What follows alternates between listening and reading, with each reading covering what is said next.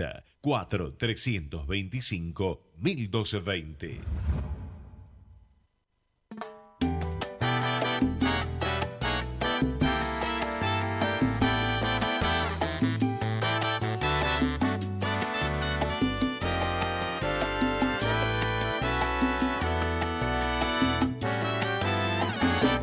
Sobre el fangoso Orinoco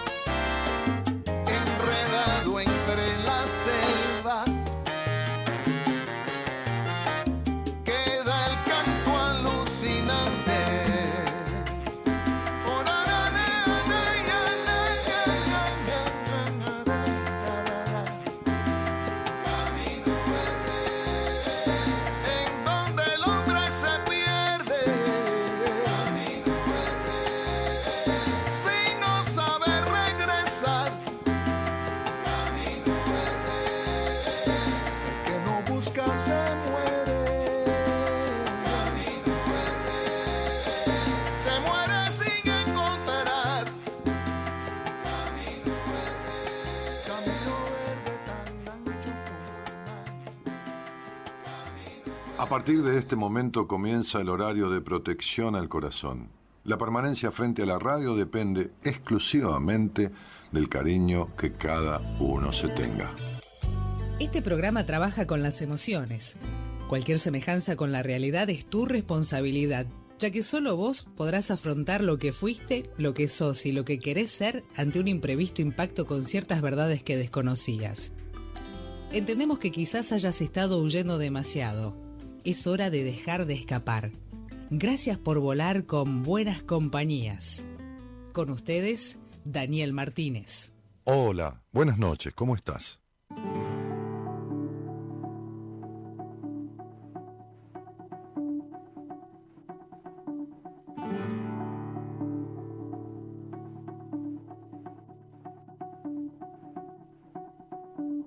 Apenas nos pusimos en dos pies Comenzamos a migrar por la sabana, siguiendo la manada de bisontes, más allá del horizonte, a nuevas tierras lejanas. Los niños a la espalda y expectantes, los ojos en alerta, todo oídos, olfateando aquel desconcertante paisaje nuevo, desconocido. Somos una especie en viaje No tenemos pertenencias, sino equipaje. Vamos con el polen en el viento. Estamos vivos porque estamos en movimiento. Movimiento se llama el tema Nunca que estamos quietos. de buenas compañías y que canta Jorge Dresler. Somos una especie en viaje, dice, ¿no? Este, que, que solo tenemos eh, equipaje. Y, y de alguna manera decíamos el otro día que, que esto es absolutamente así. Eh, estaba pensando un poco en, en el estoicismo, ¿no? Es decir, en la filosofía estoica. Los estoicos nacieron allá eh, por el año 300, este, antes de Cristo. O sea, son, son posteriores a, Aristóteles, a Platón. Nacieron eh, a través de un hecho em, fortuito, incontrolable este, y desafortunado, digamos, ¿no? Este, había, había un, señor ahí en eh, comerciante de la zona de Chipre que se llamaba Cinco, Cico, Cinco, y que eh, eh, comerciaba llevando, bueno, este, este, bienes a través del mar, en- en- en naves, estamos hablando 300 años antes de Cristo, ¿no? Este, y en un, eh, en un eh, naufragio perdió toda su riqueza. Eh, esto le provocó una, una gran crisis y el tipo se ve que alumbró, ¿no? O sea, su mente se iluminó y entendió que no podía controlar nada, ¿no? Que todo esto que había querido controlar con respecto al dinero, a la, fortuna, y que acá y que allá, este, lo había perdido todo, porque, porque, bueno, hay quienes hoy, hoy en, los grandes cargueros que llevan los contenedores a través de los mares, evidentemente, por supuesto, hay empresas aseguradoras que si lleva a haber una contingencia, este, van a resarcir a quien hi- hizo el seguro que no existía en aquellas épocas.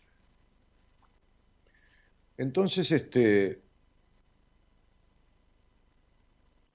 a partir de, lecturas, este tipo, es como cuando uno cae preso, ¿no? Viste que muchas veces las personas que- que quedan privadas de su libertad, algunos se estropean más y otros o entran en una introspección o empiezan a estudiar o a leer. Y este tipo al quedarse sin nada de, la riqueza que tenía, empezó a frecuentar los conocimientos de, Aristóteles, de Platón, que habían quedado, por supuesto, de, un par de siglos antes. Bueno, desde ya de tantos filósofos como, como inclusive este, Pitágoras y, bueno, y, y todos los de esas épocas. Y se reunían en, en, un, en un, portón, en, una puerta, en un, un portón de, de, determinado lugar, este, y, y un, en un pórtico. Y ahí conversaban, como, como hacía Sócrates en el Ágora, ¿no? Y este, como Aristóteles en, en la academia.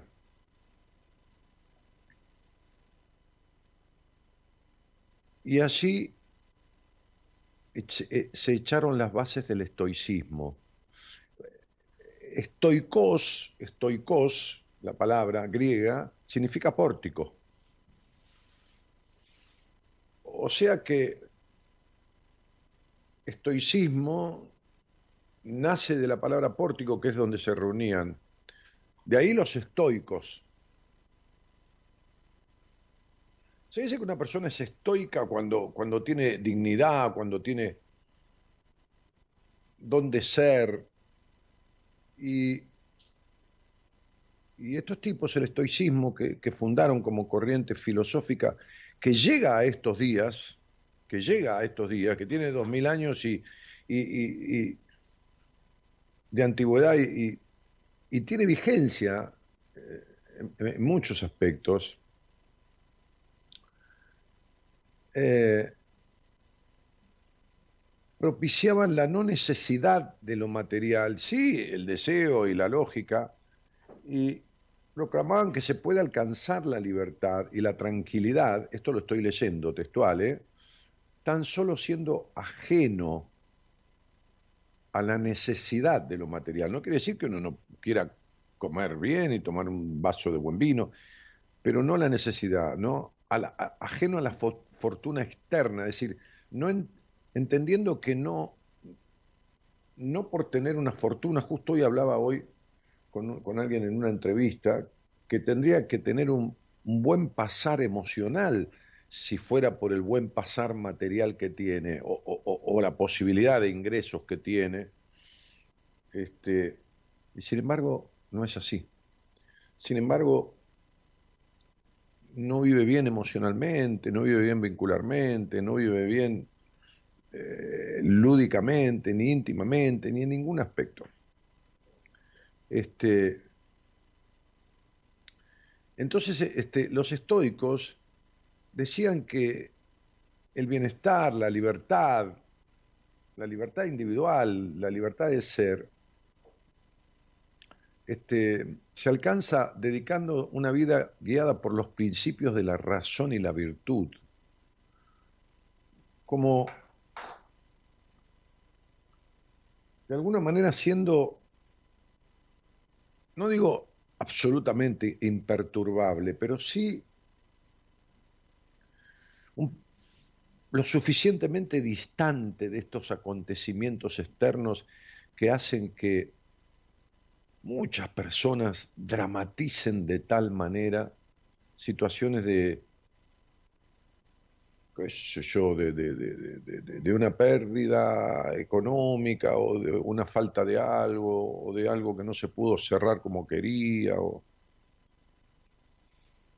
como si la estabilidad de lo de afuera produjera estabilidad en lo, en lo de adentro.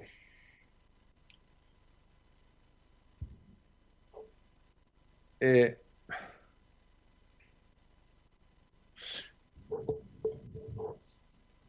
hay personas que pierden tan fácil el sentido del humor, que lo pierden porque no lo tienen.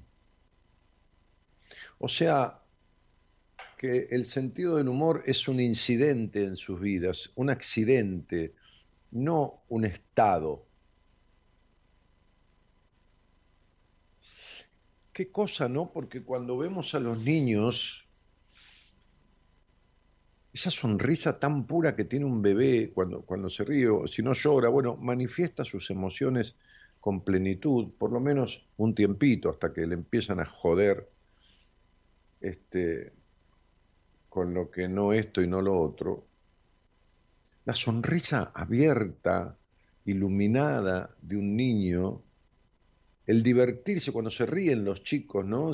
por ahí podés poner un, ruido de una sonrisa de niño ahí, que por ahí tenés, este, Gerardo, este, es una sonrisa contagiosa, intensa, eh, profunda, qué sé yo. Eh, que después la van perdiendo. Muchos niños cambian esa sonrisa tan pura por una mueca. Es decir, esa risa que no es una sonrisa, esa risa termina siendo una sonrisa aparentada por una mueca.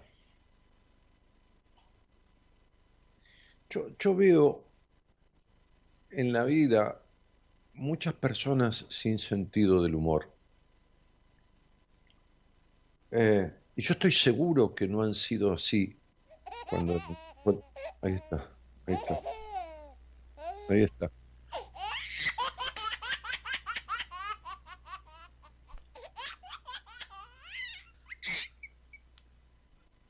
Maravilloso. Maravilloso. Yo, entonces, yo sé que todos los que están aquí han pasado por eso. Claro que no tienen ni tengo recuerdos de esa risa, ponela de vuelta, de esa risa, porque eso es una risa de, un bebé de, un año.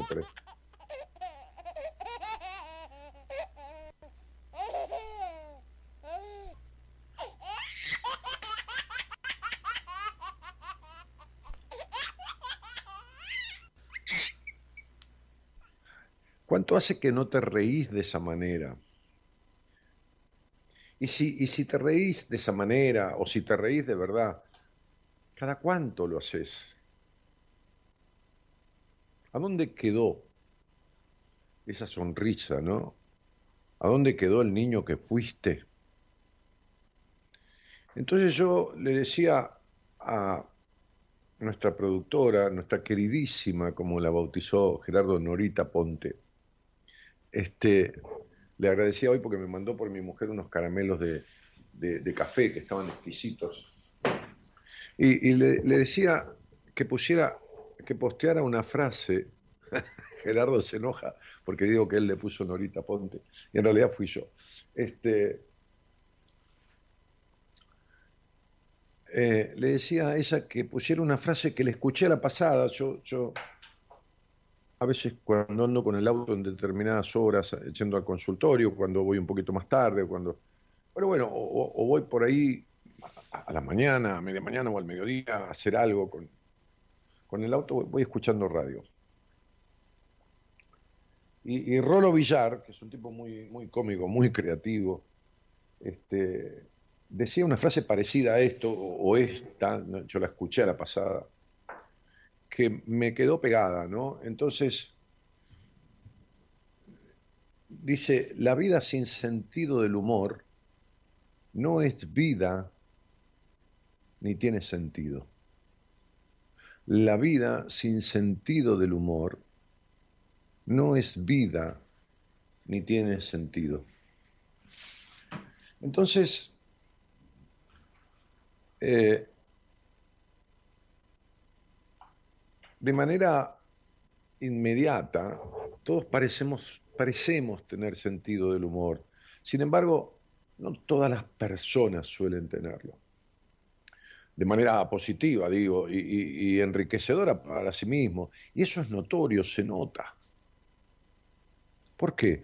Porque el hecho de tener buen humor nos permite socializar, registrar, procesar nuestras emociones, ser más flexibles frente a nuestra realidad, reducir el estrés e incluso ser más creativos.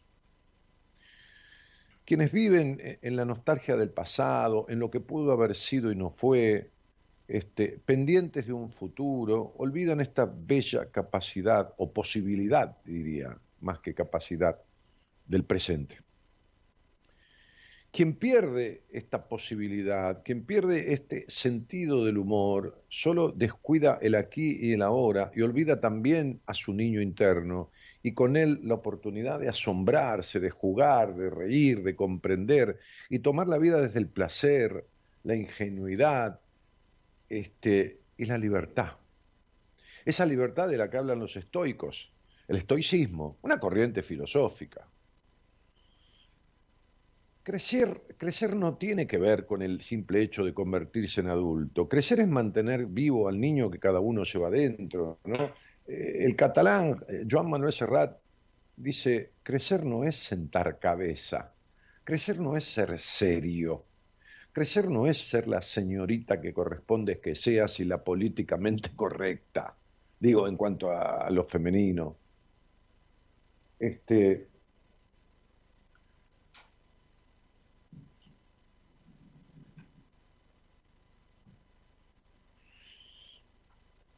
Bernard Shaw, George Bernard Shaw, aquel irlandés que vivió 96 a 94 años, de 1856 a 1950, escritor, dramaturgo, de todo, este, que, en realidad eh, pidió llamarse Bernard Shaw simplemente, sacó el George, anda a saber. Este, entre tantas cosas que escribió y dijo, tiene una frase que también está adjudicada a Séneca en algunos lados, pero bueno, este, hay constancia escrita de, algún libro, de alguna cosa que Bernard Shaw escribió en donde esta frase está, que dice que no dejamos de jugar porque nos hayamos vuelto viejos, sino que nos volvemos viejos porque dejamos de jugar. Y, y yo veo mucho joven viejo y mucho viejo joven. Eh, e, ese espíritu del sentido del humor, esa cuestión de reírse varias veces de lo mismo cuando sucede reiteradamente al paso de diferentes días. Este, es lo que le pasa a cualquier niño que se ríe de lo mismo un montón de veces. Llevar la sonrisa dibujada como una máscara, hipócrita consigo mismo, como suelo decir yo, la sonrisa del payaso triste, es esto que escribía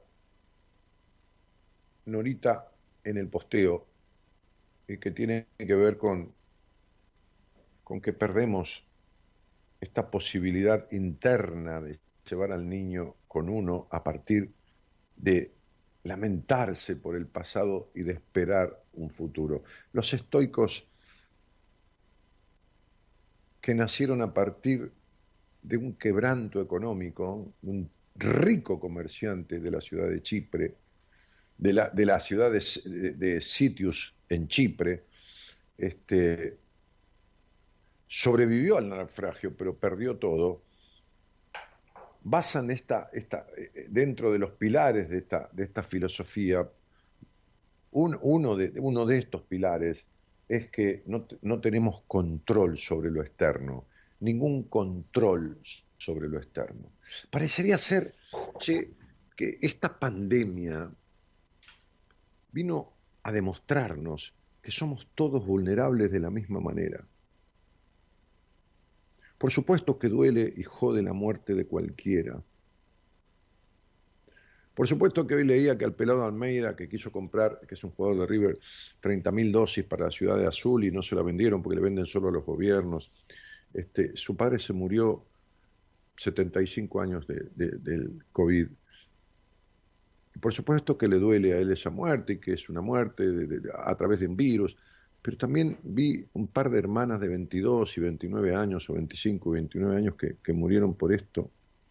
Este, y, y,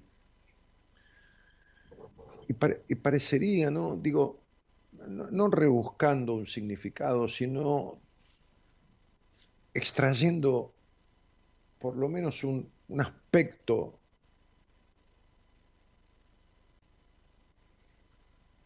más allá del virus, más allá de las vacunas, que esto viene a demostrarle a, la humanidad que todos son vulnerables por igual, no importa lo que tengan.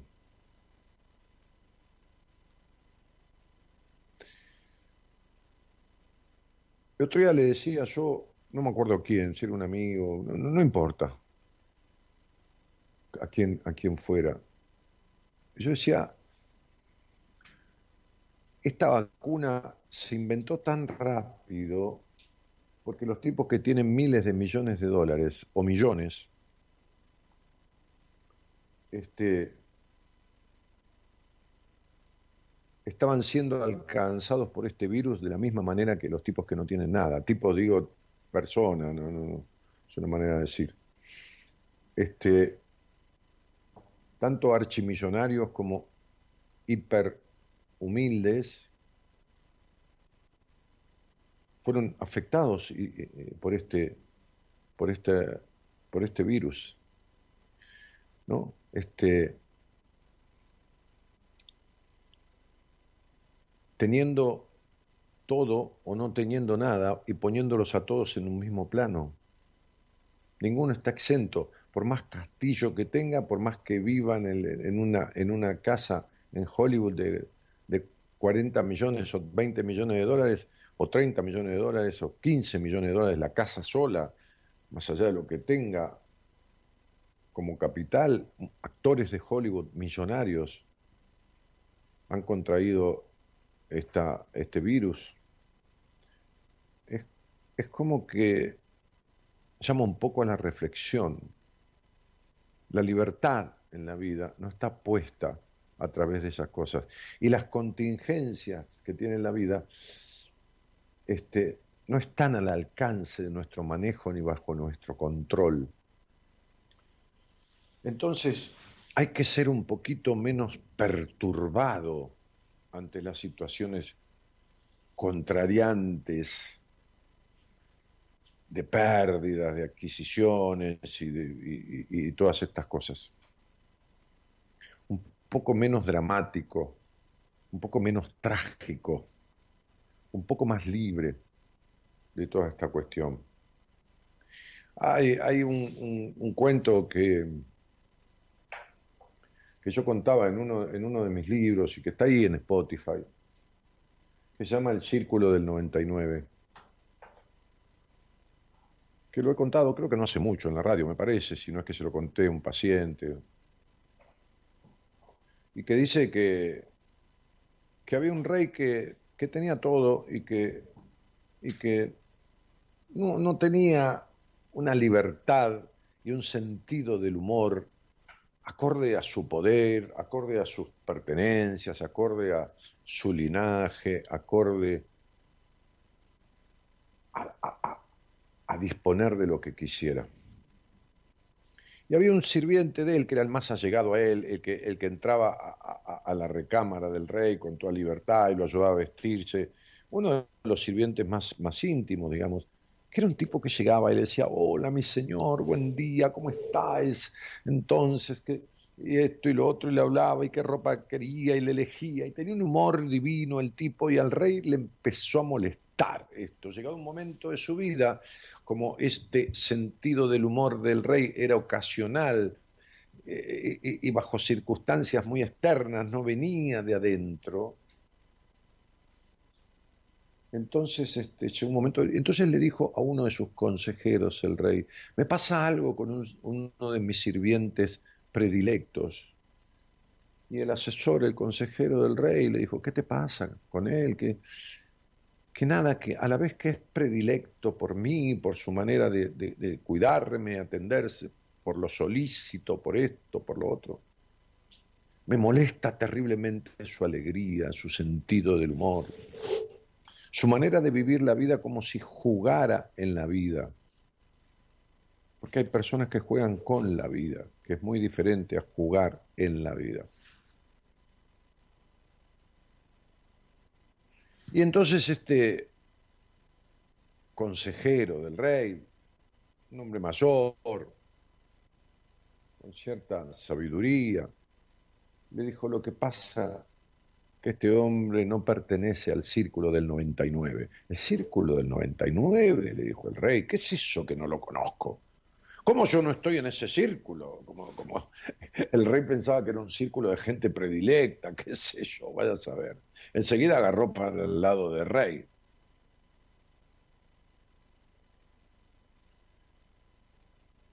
No, tendría que demostrártelo, le dijo.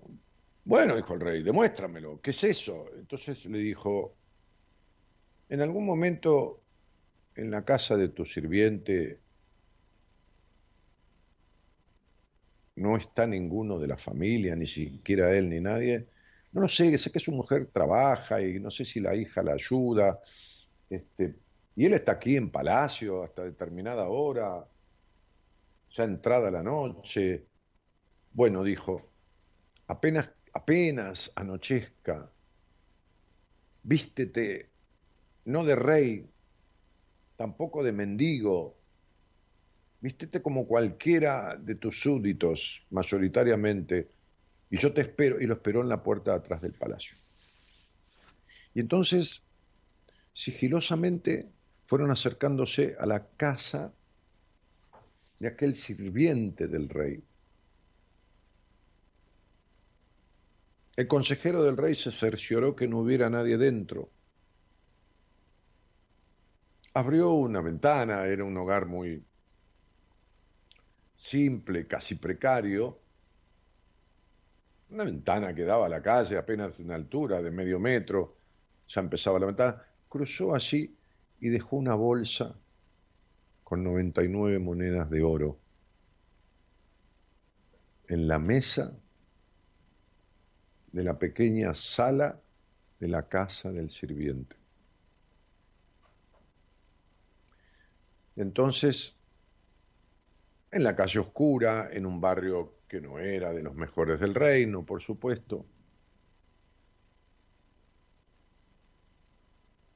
el consejero del rey le dijo, vamos enfrente y desde aquí quiero que veas. Y resulta que Llegó a la casa el sirviente, entró, prendió una vela, la puso sobre la mesa para poder iluminar el lugar y vio una bolsa de color oscuro sobre la mesa y lo primero que hizo por la curiosidad fue abrirla. Cuando la abrió, cuando la abrió, no podía creer lo que estaba viendo. Cuando le abrió pequeñas monedas de oro, pero en gran cantidad, salieron de esa bolsa. Se quedó poco menos que estasiado, quedó como, como paralizado allí.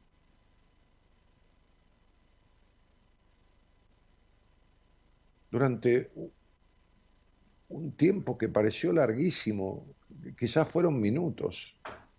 No podía creer esto. Así que cuando reaccionó, lo primero que hizo fue cerrar unas cortinas de una tela que tenía, eh, que, cubrían las ventanas simplemente, eh, que, no eran suficientes. Dejó una abertura porque no cerraban del todo, no alcanzaban, y, quedó un pequeño espacio abierto por donde el rey y el consejero pudieron acercarse porque ya no eran vistos con facilidad desde adentro, y observar. Y observaron que aquel hombre se sentó a la mesa y tomaba las monedas de oro en sus manos y las acariciaba y, las refregaba una contra otras y las mordía como para cerciorarse de que era oro, a, a ver si no eran como, como pintadas, esto y lo otro. Y, y entonces en un momento se le ocurrió ver cuántas eran. Así que empezó a contarlas y para poder contarlas con facilidad decidió separarlas en pilas de 10. Y contó 1, 2, 3, 4, 5, 6, 7, 8, 9, 10, y 1, 2, 3, 4, 5, 6, 7, 8, 9, 10, y 10 más, y 10 más, y 10 más, y 10 más, y 10 más, y 10 más, y 10 más. Y contó 1, 2, 3, 4, 5, 6, 7, 8, 9, la última. Y contó todas las pilas, eran 1, 2, 3, 4, 5, 6, 7, 8, 9, 10 pilas. Pero nueve pilas de monedas tenían 10 monedas cada una, y una pila de monedas tenía 9. Faltaba una moneda. Faltaba una moneda para 100. Entonces tomó la bolsa y, y, la dio vuelta entera buscando que la moneda estuviera trabada en la costura de la bolsa y no salió. Y entonces empezó a fijarse en los costados, en el piso, en todos lados. Levantó y tomó la vela y se fue hasta el umbral de la puerta a ver si no estaba caída la moneda ahí. Y entonces empezó a pensar que una moneda de oro le iba a demandar a él mucho sacrificio para conseguirla, para llegar a las 100 monedas. ¿Por qué 99 monedas? ¿Por qué? Qué extraña cuestión era esta. Y, que, y, que, y empezó a calcular que, cuánto ganaba él en el reino, cuánto le daba el rey a veces cuando estaba muy conforme con él. Apenas unos céntimos, que no eran de oro, ni siquiera de plata. ¿Cuánto tendría que trabajar? Y que podría hablar con su hija para que también ella consiguiera un trabajo, no solo ayudando a la madre, sino fuera de hora y tuviera otro trabajo para poder así. Y entonces cuando contaba y contaba las monedas una y otra vez, el consejero del rey le dijo, ya está, ya entró en el círculo del 99. El rey lo miró sin entender del todo esta cuestión. Y camino de vuelta al palacio dijo, no termino de entender esto que has hecho, ni lo que me has dicho. No lo termino de entender con claridad. Dijo, no hace falta que lo entiendas, ya lo verás.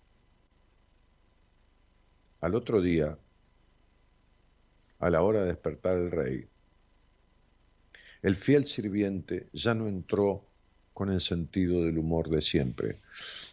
Se quedó una noche despierto pensando en esta cuestión, en cuánto le faltaba para poder lograr esa moneda de oro que completara las 100 monedas. ¿Por qué 99? ¿Por qué no 100? En el tiempo, en esto, en lo otro empezó a preguntarle al rey cuándo pensaba aumentarle su salario, sus ingresos. No se reía como antes. Así transcurrieron tres o cuatro días hasta que en un momento aquel viejo consejero del rey lo fue a ver y le dijo, ¿cómo está tu sirviente? Y el rey le contestó, quedó preso del círculo del 99. Me gustaría que esta risa que poníamos al aire del niño que fuiste, la recordáramos hablando de jugar, como decía Bernard Shaw, contándome, y a lo mejor yo también a vos, ¿a qué jugabas cuando eras chica? ¿A qué jugabas cuando eras chico? Ahí, posteando, al lado de, la transmisión, contándome a mí, yo leyendo tu comentario. Si querés salir al aire, también no tengo problema y charlamos un poco. Pero fundamentalmente, ¿a qué jugabas cuando eras chiquito, chiquita, niñita y niñito? Cuando todavía no habías entrado en el círculo de los adultos, cuando todavía no habías tomado conciencia de quién o cómo debías ser o cómo querían los demás que fueras o qué te tenían prohibido o qué te exigían, cuando todavía no habías tomado conciencia de las discusiones, de las peleas de los demás dentro de la casa, de la desconsideración, de, de lo que fuera. ¿A qué jugabas? ¿Con qué te divertías cuando no eras plenamente consciente de las cosas que te hicieron perder el sentido del humor? Quiero cerrar esto con esa frase de Rolo Villar. La vida sin sentido del humor no es vida, ni tiene sentido. Buenas noches a todos y gracias por estar.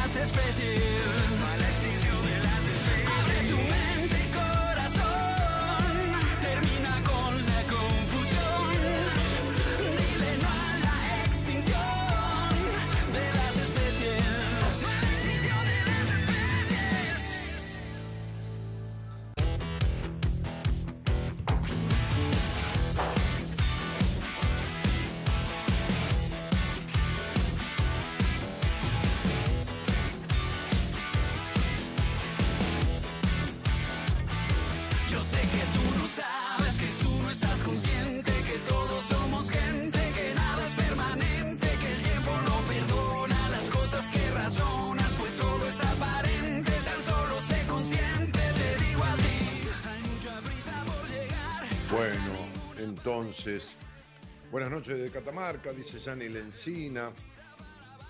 Es hermoso escucharte, dice Georgina. Uh, Anabela dice, hola Dani, escuchando desde Punta Alta. Graciela dice, qué lindo, amo los bebés. Hermosa risa, dice Fernando. Me encanta, recuerdo a mi hija de pequeña, dice Rosana Stefani o Stephanie. Gaby Gaviota dice, maravillosa risa. Guillermina Lucero que saluda, Bumoni. Este, Andrés Chioxio. Oh, ¿Quién más? Estoy tomando un cortado. Tal cual, dice Momoni, no importa lo que tengan. Eso nos igualó a todos, nos puso al mismo nivel. Sí, está hablando de la pandemia. No sé dónde quedó la risa, pero la trajeron de nuevo. Vos con tus palabras y el operador con esa grabación tan linda. Dice Luisa Auscarriaga un apellido bien vasco. De repente me encontré riendo, mi boca se abrió grande, los cachetes se me inflaron, faltó el sonido porque me daba vergüenza. Una sensación de cosquilla y felicidad inundó todo mi ser.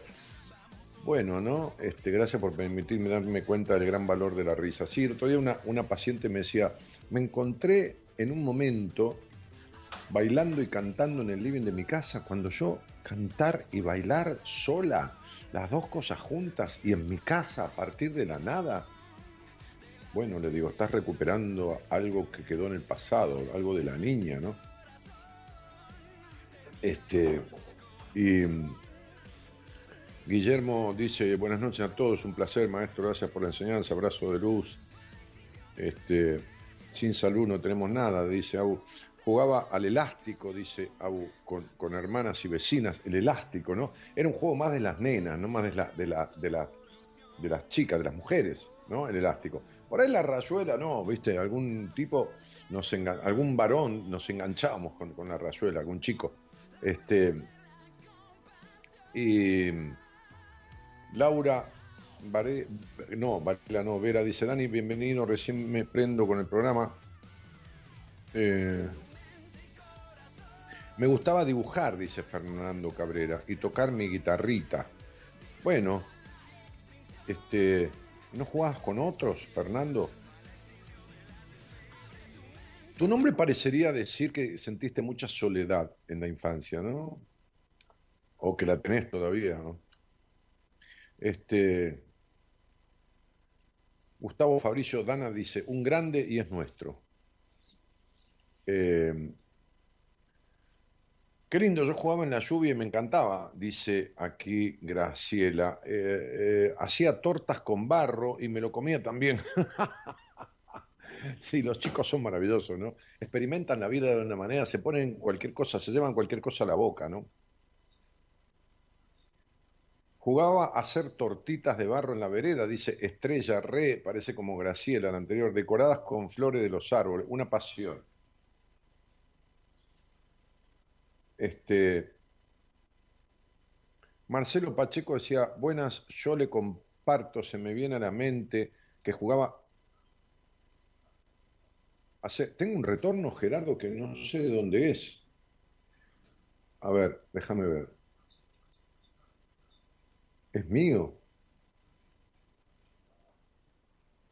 A ver. Qué raro. Serán volúmenes acá de las radios, de, las computadoras.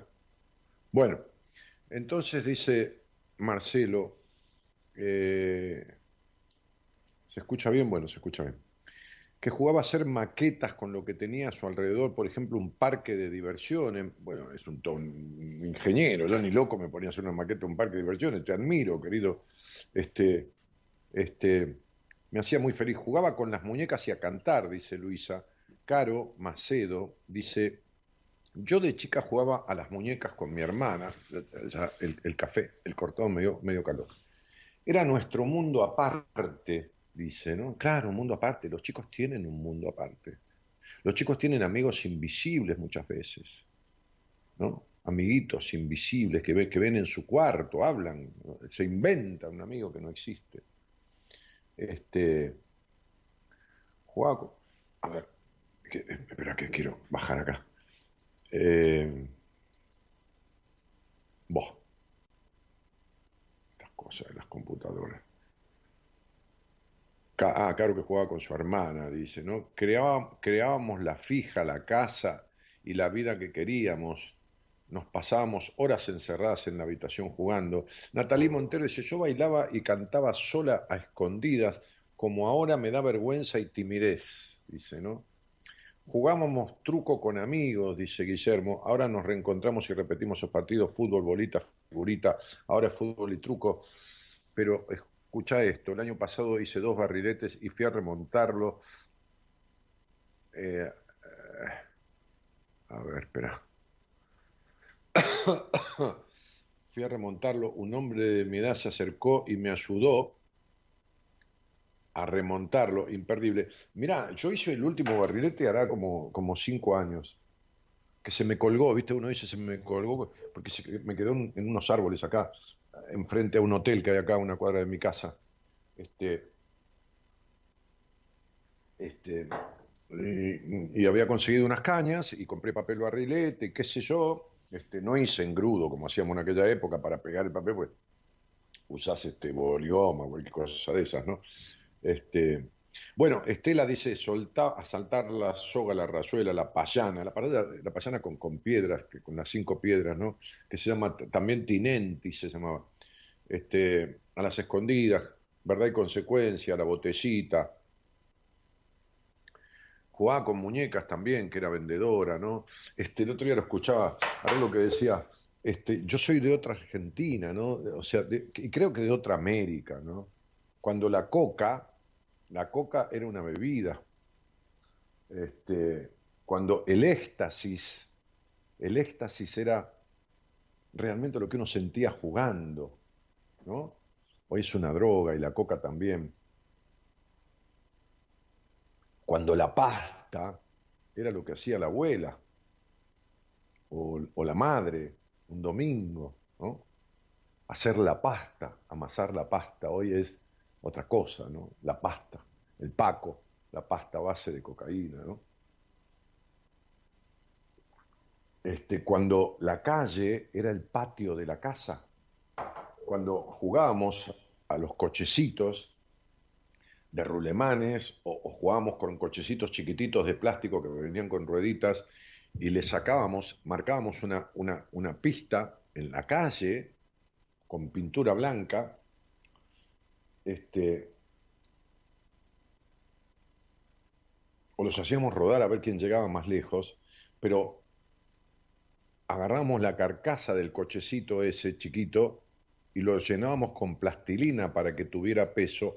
Algunos le, dejábamos las ruedas de atrás, por supuesto, pero adelante algunos le ponían una cucharita, como si fuera una lengua clavada en la plastilina, y otros le poníamos un, un perno de rulemán que hacía como una especie de eje este, delantero, pero fijo, y el peso, por supuesto, para que se lo llevara la inercia, o si no los carritos de rulemanes, si no jugábamos con las cámaras de los autos.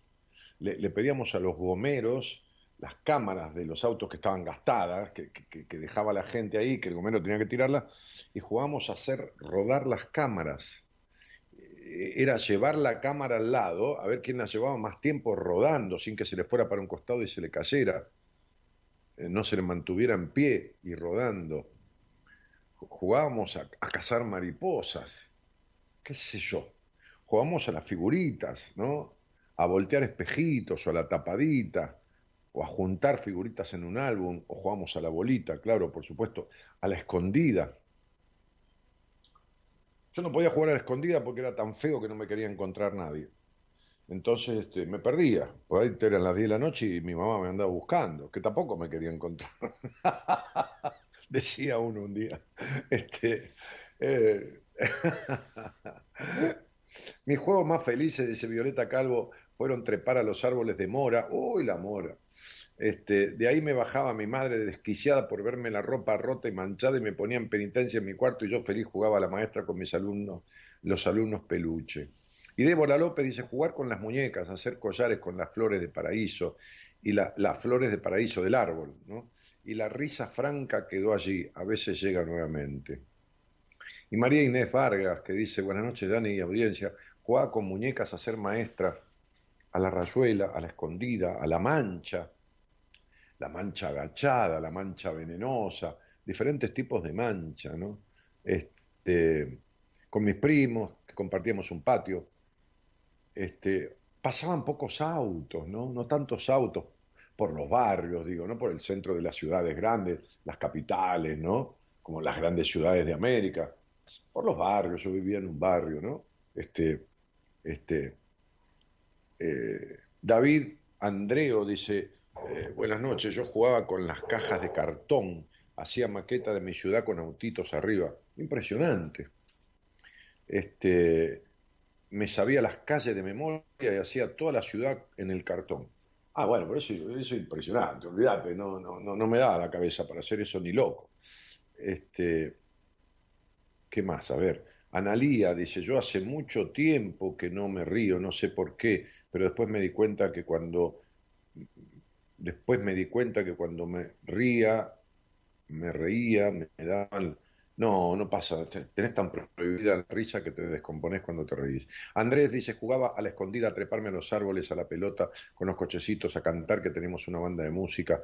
Ah, yo también a los 15 años tenía, 14, 15 años, había armado una banda con unos amigos.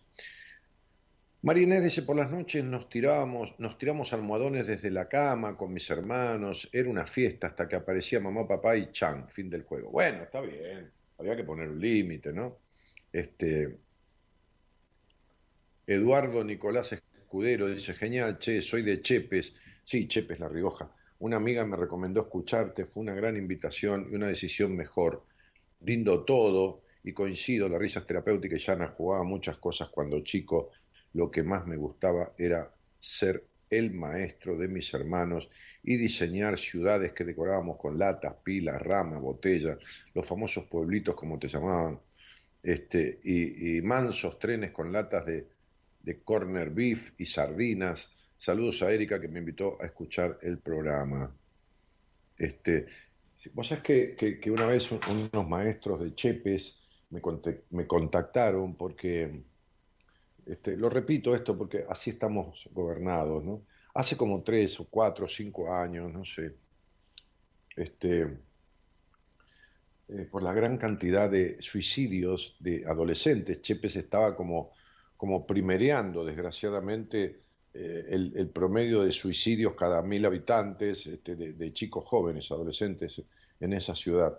Y me pidieron si yo podía ir allá a dar una charla, que, le dije que con todo gusto, y hablé con el secretario de Cultura de la provincia, le pedí que, que que, yo iba gratuitamente a dar una charla en Chepes, que después me, prestaron un teatro para hacer un taller en La Rioja, capital, que yo le había prometido a la gente cuando fui allá a la Feria del Libro, este, y por supuesto que no me dio ni pelota. Le importaba un carajo si se suicidaba la gente o no, como siempre. Este, este, y, bueno, no, no, no, no, no, no, pude ir porque, porque tener que volar en avión con, un par de personas de mi equipo, tener que trasladarme desde La Rioja hasta Chepes, que está ahí yendo para el lado de San Juan, creo, ¿no? Este, bueno, muchas cosas. Este, en fin, ¿qué quiere que te diga? Que se va a hacer la puta que lo parió. Este, tuve una infancia maravillosa, sugerí maneras de conectarnos con nuestro niño interior, dice Erika Oro Fernando Cabrera dice, sí, así es, Dani, tenía mucha soledad. ¿Viste, Fernando? Imagínate que en la primaria me llevaba a estar muy solo, estaba rodeado de pibes mucho más grandes que yo. De grande lo superé, aprendí a relacionarme una vez que me fui de colegio a la secundaria, fue increíble. ¿Viste? Se notaba, ¿viste? No hay soy medio brujo. Mónica Latorre dice, nosotros al ser varios chicos entre vecinos y primos hermanos, organizamos una familia donde alguien tenía tenía comercio, también había maestras, alumnos, recuerdo que los bifes de la carnicería eran los cachos de bananos que había en casa. Ah, se imaginaban todo un mercado. Qué, loco. Me encantó. Dani, desde que era muy chiquito, casi lo único que me gustaba y entretenía era jugar a la radio. Ponía un cassette y entre tema y tema leía noticias del diario, también la tele conducía. Qué loco, ¿no? Y nunca te hiciste un programa de radio, aunque sea una vez por semana un sábado, un domingo. Rosana decía, hola de Tucumán, yo jugaba siempre con mis hermanos a la pelota, volantín, bolita, nunca una muñeca, porque no me gustaba. Bueno, no hay problema, el, tema era jugar. Lidia Gabuzzi dice, jugamos con todos los chicos y chicas en la calle con cualquier cosa, con ramas, con flores, a pura risa, con la lluvia, con los banquitos de, barquitos de papel. Claro, la lluvia que corría el agua por los cordones y, armamos los barquitos de papel que tratábamos que se fueran, que no se frenaran en ninguna ramita ahí, ¿no? Este, que estuviera ahí en la calle. Nunca me gustaron los juegos de té, o sea, de niñas. Bueno, está bien, no hay obligación. Le ponía la cuchara y la pista era el cordón de la vereda, dice Andrés. Claro, la, cuchara a los autitos, ¿no? Este, el rinraje, ¿no? Que era tocar el timbre en la casa de un vecino y salir corriendo, ¿no? Ese era otro juego las maldades. Daniel Laura dice, jugaba las muñecas, las escondía, la rayuela, al volei con las figuritas, al carnaval, a tocar el timbre las casas. Ay, Dios santo.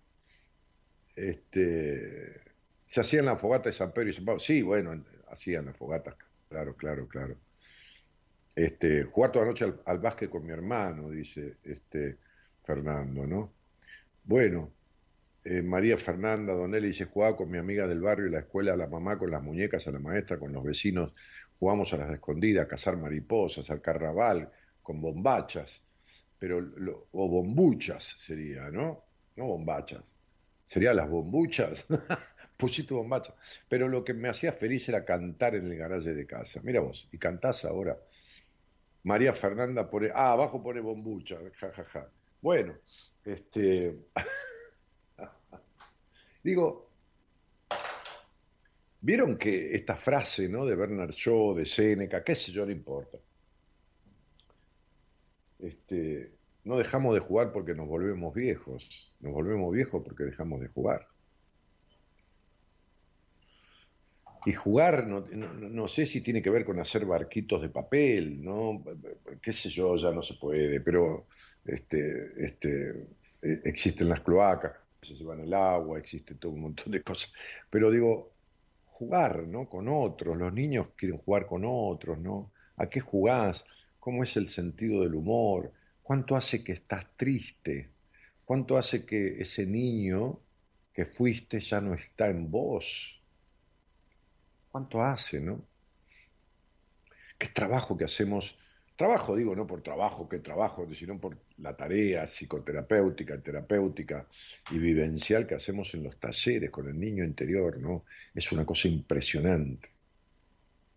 Este, es impresionante como, como salen las caras de los que están en ese seminario, no en los talleres, en el seminario, este, las caras este, cuando se van iluminadas, la alegría que tienen en el rostro, los abrazos que se dan, la, comunicación que tienen entre ellos, y cuando llegan tres días antes son totalmente desconocidos, nadie sabe nada de nadie, y se van como hermanados. Y muchos mantienen, muchos mantienen la amistad que forjaron ahí, aún hoy después de ocho años, desde que empezamos los primeros seminarios. No digo todos los del grupo, pero sí subgrupos que, van quedando afinidades. Hoy en día algunos viajan a alguna provincia y, paran en la casa o se van a tomar un mate o comer algo con alguien que se conoció en el seminario. Y no hablo de noviazgo, ni de esto, ni de nada, ¿no? Que también se ha dado allí, sino simplemente de la hermandad que se, que se, que se forja. Es una cosa increíble, es muy loco. Por eso extraño tanto por este tema de la pandemia que no, no podemos hacer seminarios. Este, esto despertó algo muy lindo, Dani, esos recuerdos, esa risa tan pura que sin darnos cuenta olvidamos, claro, querido, por supuesto. Bueno, qué sé yo, ¿no? Si alguien quiere conversar conmigo de algo, este, juguemos un poco, ¿no? Juguemos a que salís al aire y me haces una pregunta. Y yo con tu fecha de nacimiento trato de darte una respuesta. Eh, sin profundizar en la conversación. Una pregunta seca, una pregunta directa para una respuesta directa que yo trataré de dar. Por lo menos daré lo que yo pienso, no quiere decir que sea la verdad, es solo mi verdad. Juguemos a, a tratar de lograr una respuesta que te sirva a una pregunta que no le encontrás respuesta. ¿Entendés? Juguemos a eso, este, a descubrir, ¿viste? El niño descubre el mundo jugando, ¿no?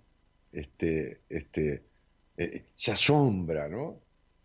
Eh, eh, porque, porque tiene intriga, tiene, tiene dudas, tiene, qué sé yo, ¿no? Curiosidad, ¿no? Entonces, bueno, esa, esa niña curiosa que tenés dentro, o ese niño curioso, por ahí tiene una pregunta, ¿no? O una pregunta sobre tu infancia, quizás, este, y que yo, bueno, veré si puedo darte una respuesta con lo que conozco y con lo que sé. Un poco con tu nombre, un poco con tu fecha de nacimiento, un poco en el aire, así si puedo. Así que dale, vamos a ir a un tema musical y, desde donde estés, del lugar del mundo en donde te encuentres, en el WhatsApp pones 54 911 3103 6171, al número que está en pantalla ahí de la transmisión, 54 911 3103 6171. Y entonces le decís en el mensaje de WhatsApp, no llames por favor, porque no te va a atender. En el mensaje de WhatsApp decís, quiero salir al aire, quiero salir al aire. No, me llamo Pedro o María y quiero salir al aire. Entonces, nuestra productora, nuestra queridísima Norita Ponte, te llama y te pone al aire. Si estás en el exterior, también. Así que vamos. Che, buenas noches y gracias por estar. Creo que no lo dije. Vamos.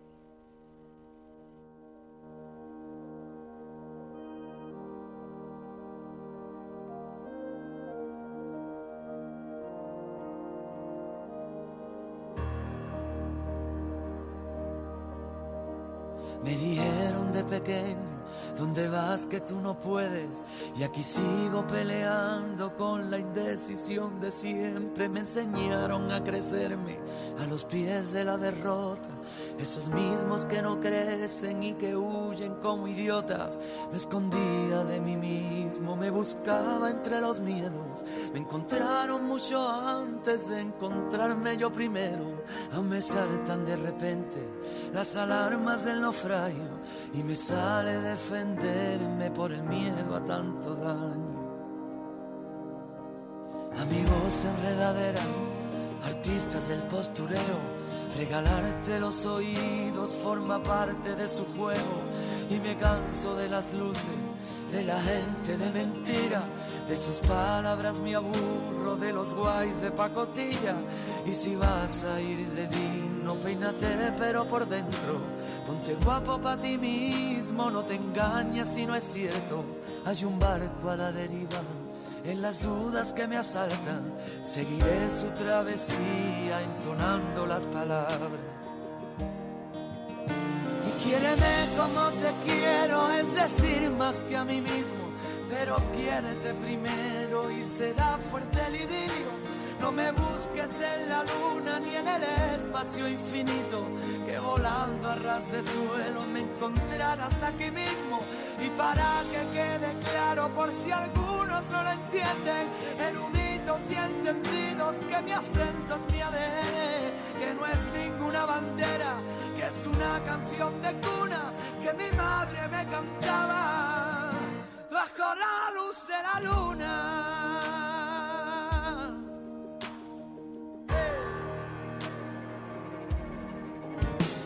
Si levanto la mirada, Sé que voy a verla a ella, tan dispuesta a la batalla que no necesito estrella que me alumbre en el camino, ni que guíe cada paso. Lo único que necesito es este amor desesperado. Soy de los que nunca creen, de los que apuestan por otros. A veces me cuesta ver, me cierro mi propio cerrojo, aprendiendo con más hambre de los logros y fracasos Todavía veo al niño por los charcos reflejados. Y quiéreme como te quiero, es decir, más que a mí mismo, pero quiérete primero y será fuerte el idilio. No me busques en la luna ni en el espacio infinito, volando a ras de suelo me encontrarás aquí mismo. Y para que quede claro, por si algunos no lo entienden, y entendidos que mi acento es mi ADN, que no es ninguna bandera, es una canción de cuna que mi madre me cantaba bajo la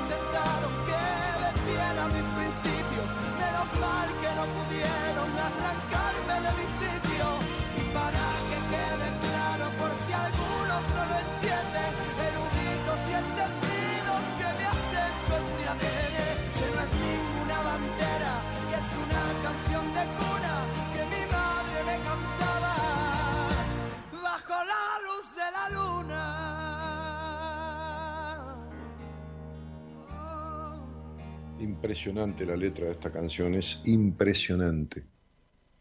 Impresionante. Un temazo, como dicen aquí muchos de los que lo están escuchando, ¿no? Eh, se llama entonces me dijeron de pequeño, ¿no? Va- va- vamos a leer la letra, ¿quieren que se las lea? Estamos jugando un poco, ¿saben? Amo tanto jugar, me emociona tanto reírme abiertamente, ¿no? Este, a ver si puedo abrir el, eh, a Don Google. Eh, a ver.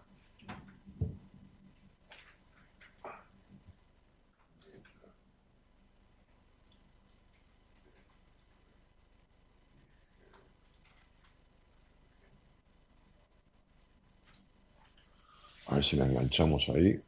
Letra, me dijeron pero este mouse está como medio loco. Ah, porque la mesa es media así, como lustrada, ¿no?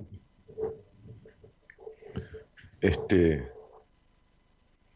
Me dijeron, dice así la canción, ¿no? Me dijeron de pequeño, ¿dónde vas que tú no puedes?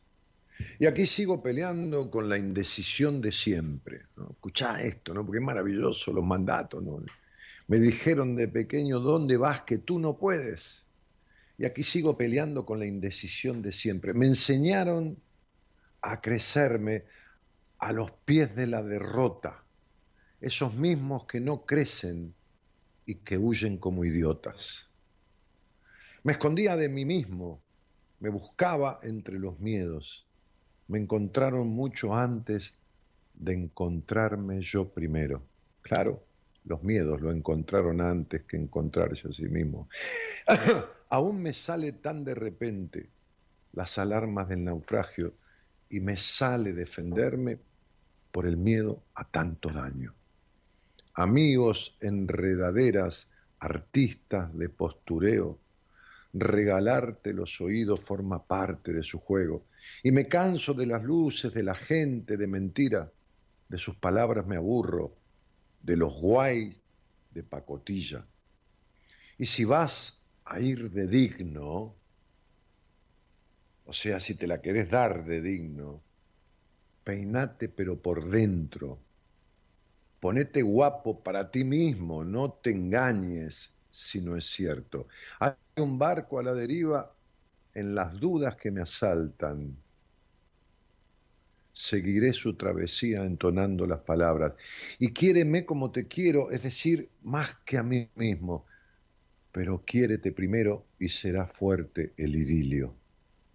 No me busques en la luna ni en el espacio infinito, que volando a ras del suelo me encontrarás aquí mismo. Y para que quede claro, por si algunos no lo entienden, eruditos y entendidos, que mi acento es mi ADN, que no es ninguna bandera, que es una canción de cuna que mi madre me cantaba bajo la luz de la luna. Si levanto la mirada, sé que voy a verla a ella, tan dispuesta a la batalla que no necesito estrellas que me alumbren el camino, ni que guíen cada paso. Lo único que necesito es este amor desesperado. Soy de los que nunca creen, de los que apuestan por otros. A veces me cuesta verme, cierro mi propio cerrojo. Aprendiendo con más hambre de los logros y fracasos, todavía veo al niño por los, cha los charcos reflejados. Y quiéreme como te quiero, es decir, más que a mí mismo, pero quiérete primero y entonces será fuerte el idilio.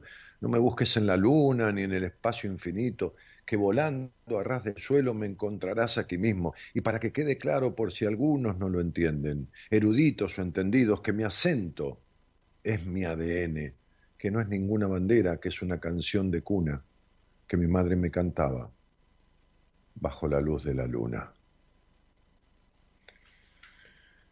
Bueno, hermosa letra de, eh, esta canción de, Manuel Carrasco, ¿no? Este, me dijeron de pequeño.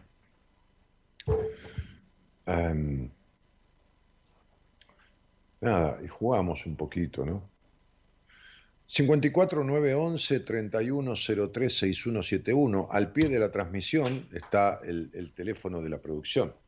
54 911 31 036171. Hola, buenas noches. Hola, buenas noches. ¿Qué tal? ¿Cómo te va? ¿Cómo es tu nombre? Bien, el mío Adriana. ¿Cómo estás, Daniel? Bien, querida. ¿De dónde sos, Adri? Eh, yo soy del Valle, de General Roca, Río Negro. Ah, muy bien. Este, y, y, cuánto sí que nos conocemos así un poco el programa? Hace muy poco que mi hija, una genia, me dijo, mamá, escuchate buenas compañías de lunes a viernes de 0 a 2 de la mañana, que yo a veces no puedo porque laburo y me tengo que levantar a las 6 de la mañana.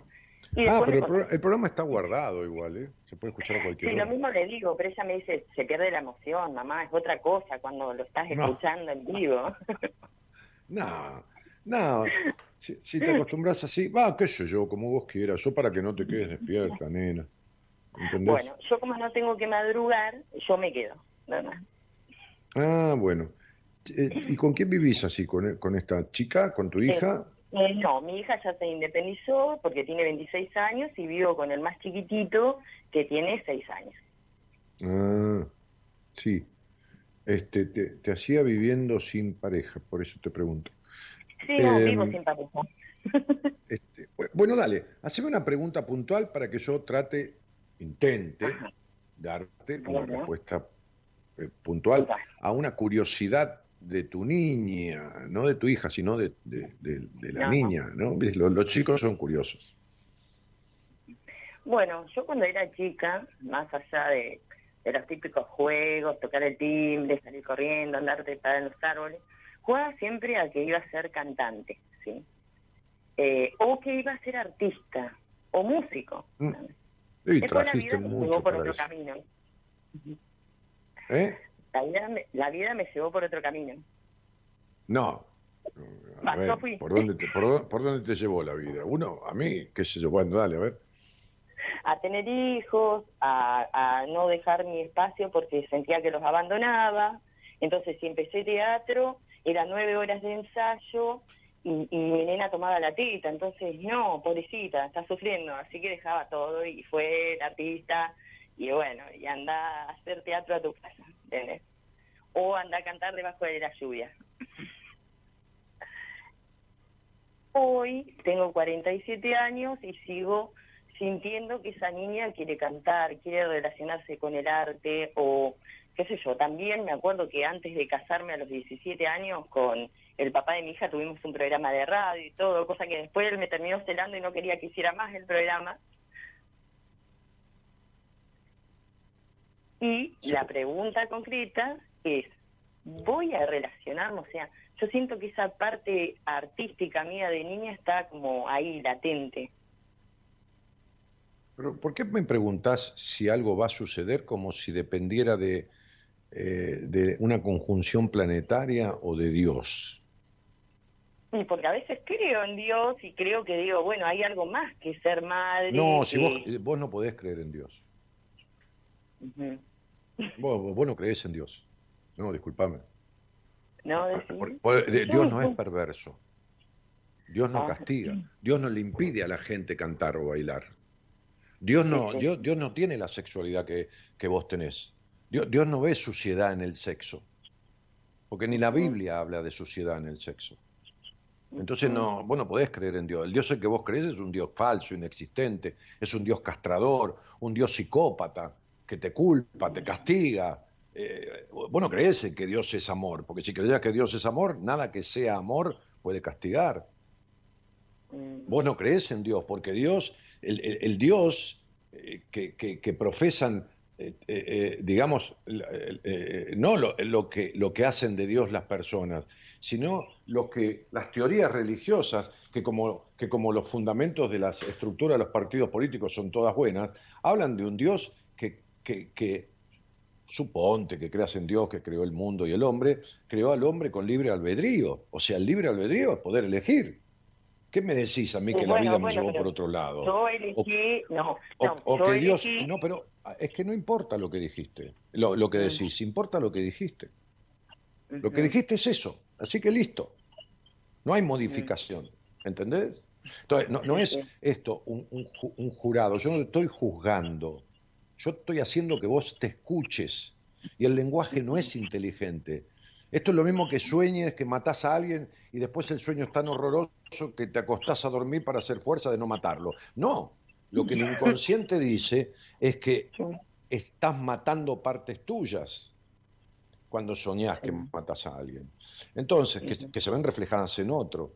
Entonces, Adri, sos tan vueltera, tan necesitada de aprobación, tan castrada como te castraron, tan gris en tu vida como gris fue el hogar donde te criaste, mm. tan que te elegiste un marido que te siguiera encerrando porque encerrada creciste, tan que tuviste un hogar de quilombo, tensión y peleas, y eso es lo que te formaste después en el matrimonio, que no, le, no pongamos a Dios, porque sos tan discutidora y tan demandante y tan controladora, que definitivamente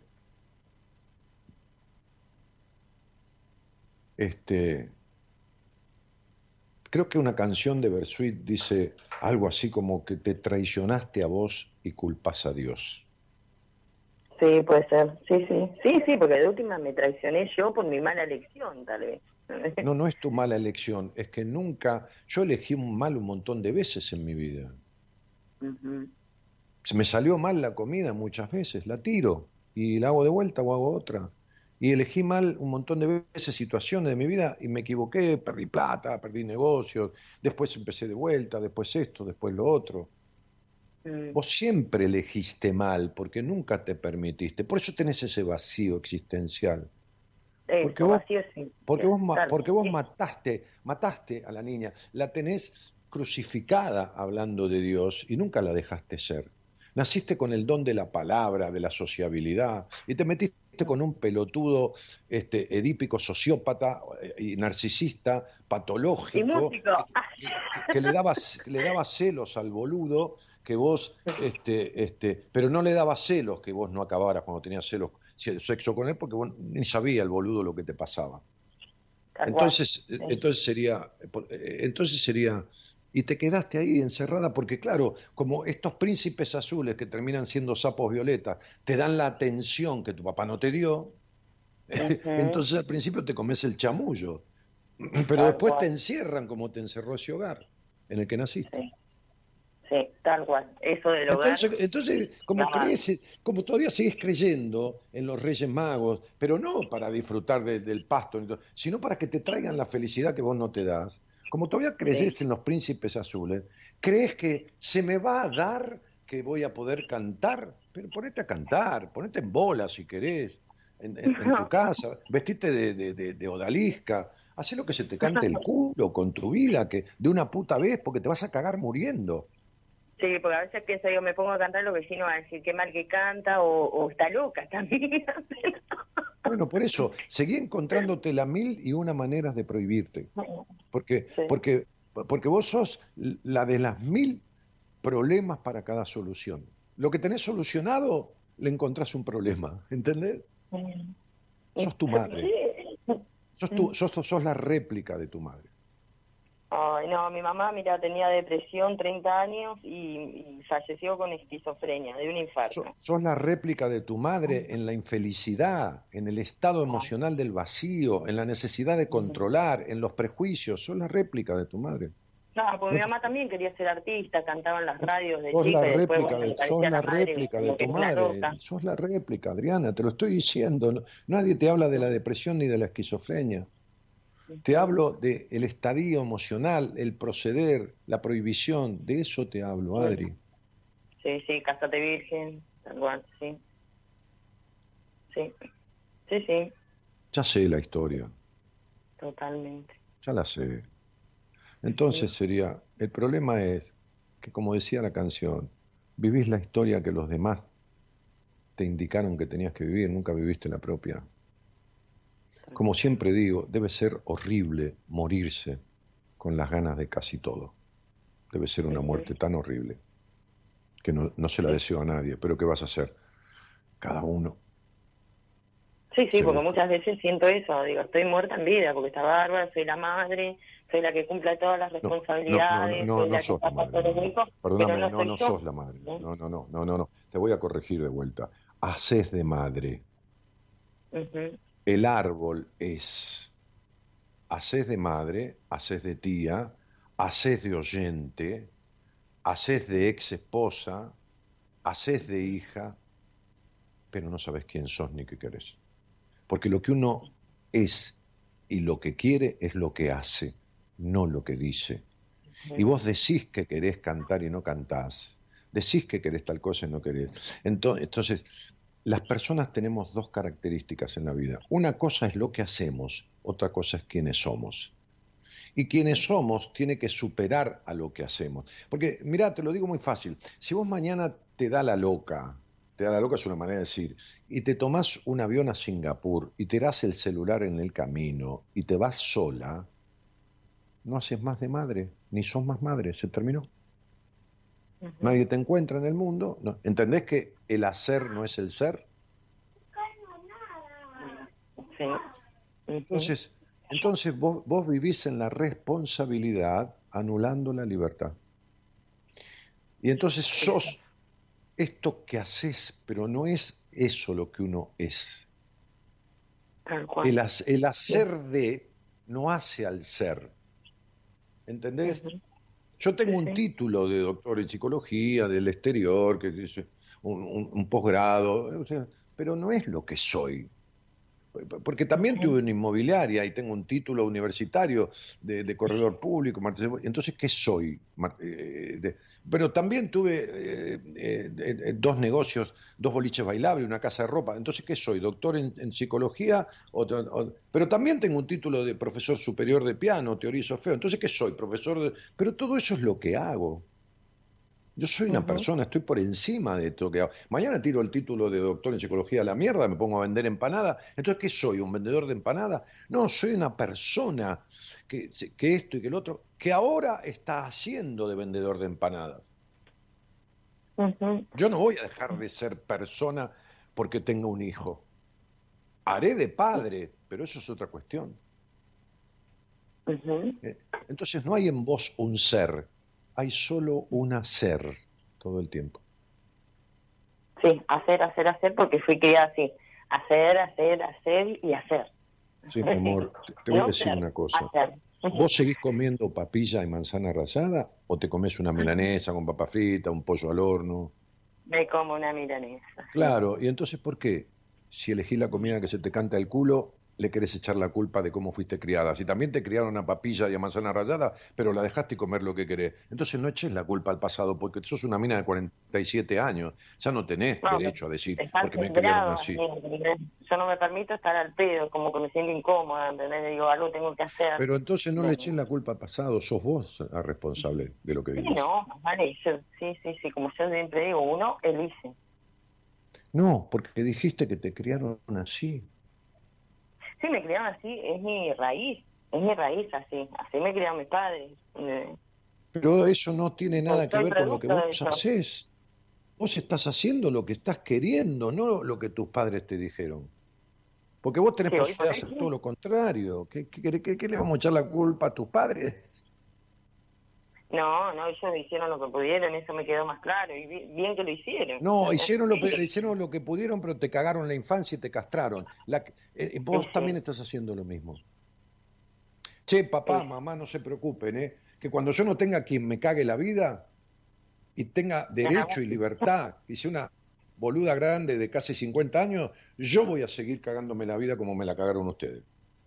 Aunque ustedes estén enterrados bajo tierra. Esto es lo que vos haces. ¿Te queda claro? Sí, Entonces quédate pensando y mañana pensá si vas a seguir igual, echándole la culpa a tus padres, o siendo igual que ellos, o, o haciendo otra cosa. y siendo Sí, no, diferente. no le echo más la culpa, es más, lo justifico, ¿entendés? Y, y cierro siempre lo mismo. No lo que pudieron, mi mamá peor. no tuvo la culpa de enfermarse de depresión, yo Peor. teniendo ocho años, Peor, mi papá no tuvo la culpa y bueno, ya está. peor, peor. Si, si justificás, es peor. Ujú. Bueno, yo te voy a hablar por privado, porque yo sé que vos haces No, no me terapia por privado. ¿Para qué me quieres hablar por privado?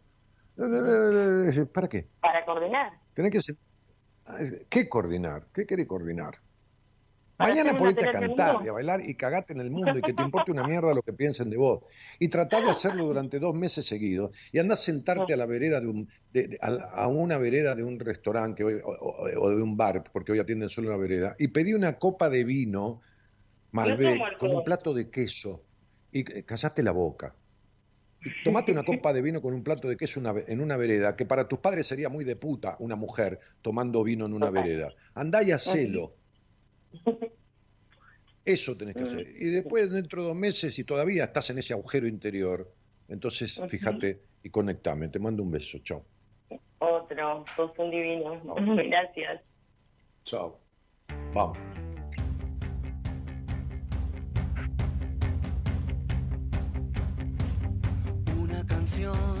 Que hable de vos, que la venís remando hace rato para aliviar al corazón que se quebró de vuelta en pedazos.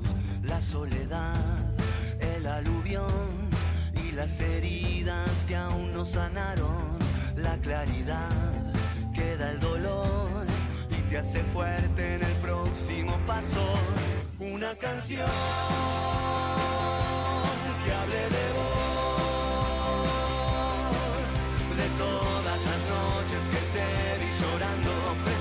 esperando un milagro. La misma flor, otro jardín y las semillas que vienen brotando. Viento del sur, lluvia de abril, en el oeste los dos amarramos. Hoy desperté, qué bendición, con tu cintura pegada en mi mano. Vuelvo a elegir, te elijo a vos, no me hace falta siquiera pensarlo. Canción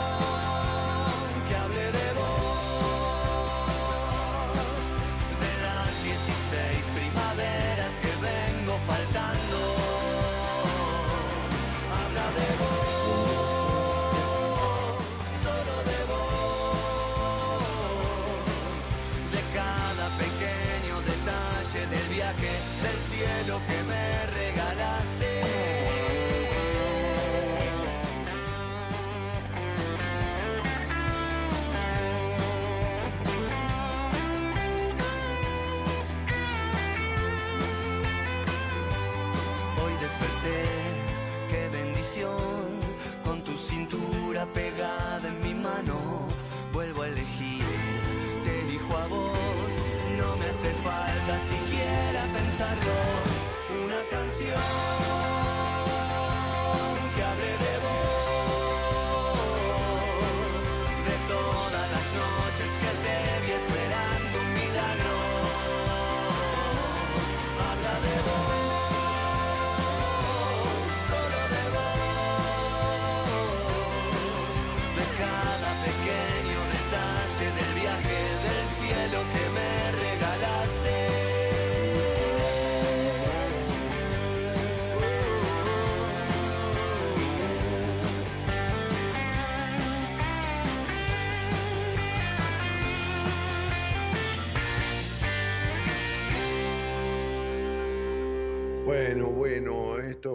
compañías de lunes a viernes a la medianoche por AM 1220. Cadena, no, Cadena Eco no, Eco Medios, Cadena Eco se llamaba hace muchos años. Este, y que lo conducen diferentes eh, profesionales de, este equipo. Ah, mi nombre es Daniel Jorge Martínez. Cumplimos 28 años de radio hace dos días este, 28 años ininterrumpidos haciendo el programa, que empezó un 9 de mayo de 1993. Así que aquí estamos. Eh, Laura Varela, eh, no, no, no, no te voy a interpretar un sueño este, en, el, en el Facebook, mi cielo. El día que salgas al aire, me contás el sueño, hablamos del por qué, del cómo, pero no, no, no, no hago eso. Sí, una consigna como a qué jugás, todo eso sí, leo los mensajes, pero no. Esas son cosas para las charlas al aire, ¿no? Este, Dani, querido, dice Estela Maris Conejero, un genio, dice Caro Macedo. Ah, por la charla que tuve con Adrián. Eh, Dani, la cagás a pedo y te dice, sos un divino, dice María Noemí Molina. No, no cago a pedo. Estoy tratando de sacudir la rama para que vuele el pájaro, ¿me entendés? Para que levante vuelo esta, pajarona. Este, qué lindo el piano que tenías en Ramos Mejía, dice Graciela Ramallo. Ah, claro, porque cuando yo eh, daba entrevistas en Ramos eh, sobre numerología y tenía gente que, claro, estaba, atendía ahí en el living y, había, estaba mi, piano ahí, ¿no? Este, este, los dos pianos, uno de cola, un Yamaha de, cuarto de cola, no, no de cola, porque el piano de cola son los pianos que hay en el Teatro Colón, larguísimos, se llama piano de cuarto de cola, media cola, Yamaha que lo vendí cuando vine aquí a Puerto Madero porque no, no, entraba en el departamento.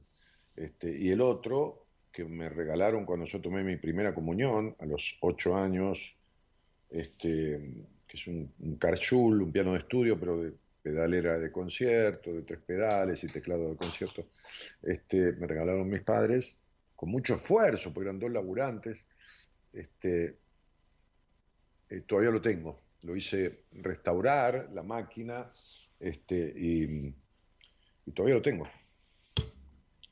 Está acá en el living de casa. Bueno, hola.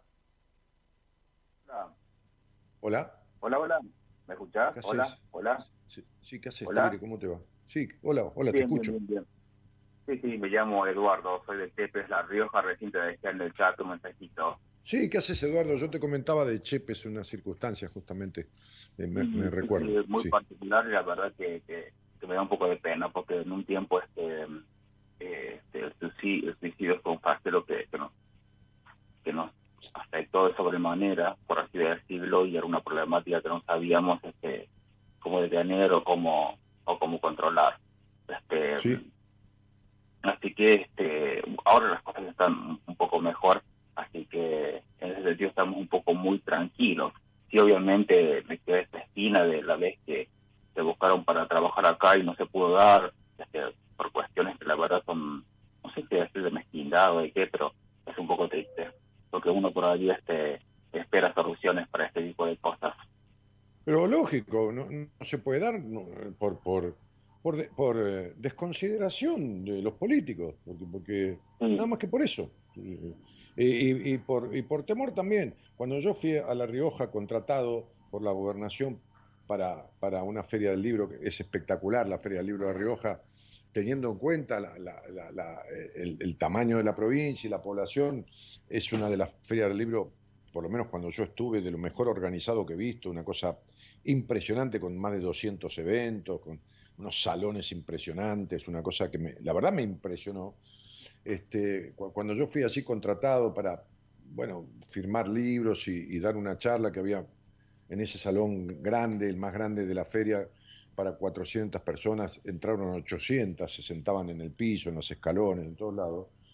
Este, le hablé a la gente de la libertad, le hablé de no depender de nadie, le hablé de... Y, y los políticos leen los mensajes eh, como, eh, eh, como les conviene y, ven fantasmas por todos lados, ¿no? No, no, hablo de los políticos, de los que hacen política este, este, y no sirven para nada, que son el 90 o 95%, ¿no? Este, este, entonces se ve que les dio cagazo, porque la gente me pidió muchísimo, te imaginas que colmaron el doble del salón, este, me pidió muchísimo que yo fuera a La Rioja, pero a dar un taller vivencial este, más allá de la charla que di, que duró una hora y pico, este, este, y, no, se podía parar porque no me podía ir, ¿viste? Este, este, la gente no me dejaba ir y, seguíamos y, y, entonces yo después este, mi producción se comunicó con la, con la Secretaría de Cultura este, y, les echaron fli, ¿viste? Que sí, que sí, que sí, que, que sí, que, que esto, que lo otro. Este, es más, yo le decía, préstenme un teatro que yo me arreglo con todo, préstenme un teatro para cobrar menos la entrada, para que alcance para los pasajes y honorarios de mi equipo y, y punto. Este, no me paguen ni los aviones ni nada, y tampoco me dejaron ir. Porque persiguen fantasmas, ¿viste? Nada más. Porque como yo le hablaba a la gente de libertad, yo le hablaba de libertad en su vida, de libertad de, deseo, de, entonces creían, como es un asistencialismo y todas las provincias son feudos, de, gran parte, este, Catamarca, La Rioja, son como feudos y la gente tiene dependencia del Estado en el sentido de que, que trabajan gran cantidad, dependiendo del Estado y del asistencialismo. Entonces, viste, uno le fue a hablar de libertad y esto perseguir un fantasma, como que yo este, estaba eh, este, invitando a la rebeldía, ¿entendés? Está bien, está bien, sí, sí, sí. A veces pasa, a veces pasa. Bueno, te cuento que una amiga mía que se llama Erika me, propuso escuchar este programa. Me venía hablando ya hace algunos días de este programa. Y bueno, yo me mando un mensaje y me dice, este, decime que vas a escuchar esto conmigo. Le digo, dale, no, no, no te puedo fallar y, y escuchamos, ¿no? Y, bueno, me pareció muy, muy, muy interesante. cuando hablabas de esto, ¿no? De de, de, crecer o de sentar cabeza, me acuerdo de una canción de Fito Páez que la canta eh, Juan Carlos Baglietto, se llama Tratando de Crecer, y me acordaba de esa canción porque en una parte menciona esto. Este, como decía un catalán, voy tratando de crecer y no de, sentar, cabeza. Y me gustó esto, a mí personalmente me, me marcó, a pesar de todo lo bueno y de todo lo lindo que me, que me pasó en la vida, trato de ir creciendo, pero no de decir, este, me cierro, me estanco, tiene que venir algo mejor. Y me recuerdo también algo de Flaco Espineta cuando él dice que no todo tiempo pasado fue el mejor, sino al revés. Todo lo que está por venir tiene que ser mejor y me parece perfecto porque la vida sigue, la vida avanza y uno no se puede quedar en el pasado. Si uno no lucha por algo mejor o no, o no se procura este, algo mejor, yo creo que la vida no tiene sentido porque para estar llorando por el pasado que no fue, que fue, que fue, que si no, este, me parece a mí, por lo menos, que, que las cosas de la vida no, no tienen sentido. No sé, no sé qué me decís vos. Eso, lo mismo que decís vos.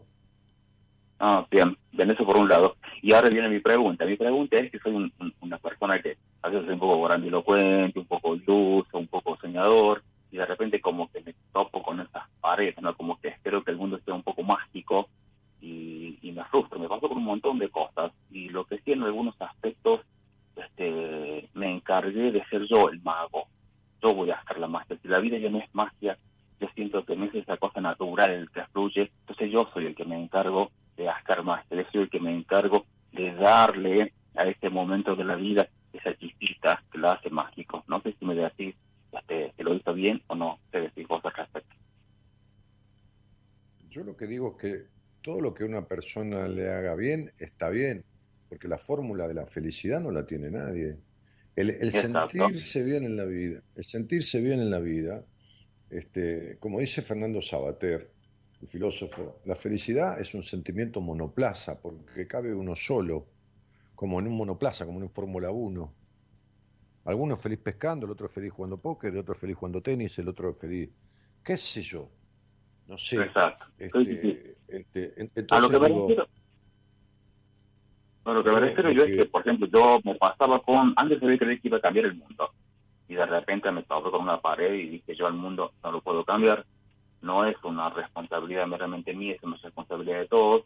Y entonces resignifiqué esa idea porque yo soy docente.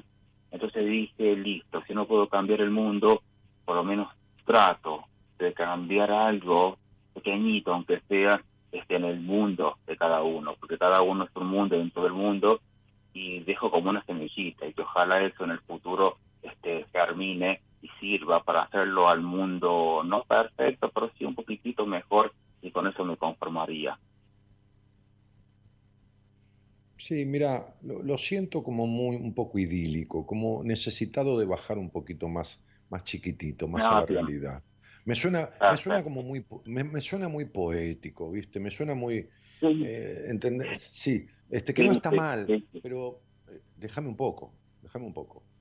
Este, no está, no está mal, eh, como idea no está mal, pero, pero el trazo de la idea, el, el, la proyección, entonces cambiar el mundo y que el mundo entonces a lo mejor cambie un poco, me parece demasiado. Me suena demasiado. Bien. Me, me suena a que vas a lograr frustrarte de una vez, una vez más de una manera igual. ¿Entendés? Primero porque lo que vos podés sembrar en los demás este, tiene que ver con que vos vas a ser el mismo, vas a decir lo mismo, como docente, que está muy bien, pero cada uno de los otros es único y totalmente diferente al otro. Y tiene una vida y está criado diferente y está abusado sexualmente o golpeado o maltratado o desconsiderado o sobreestimado.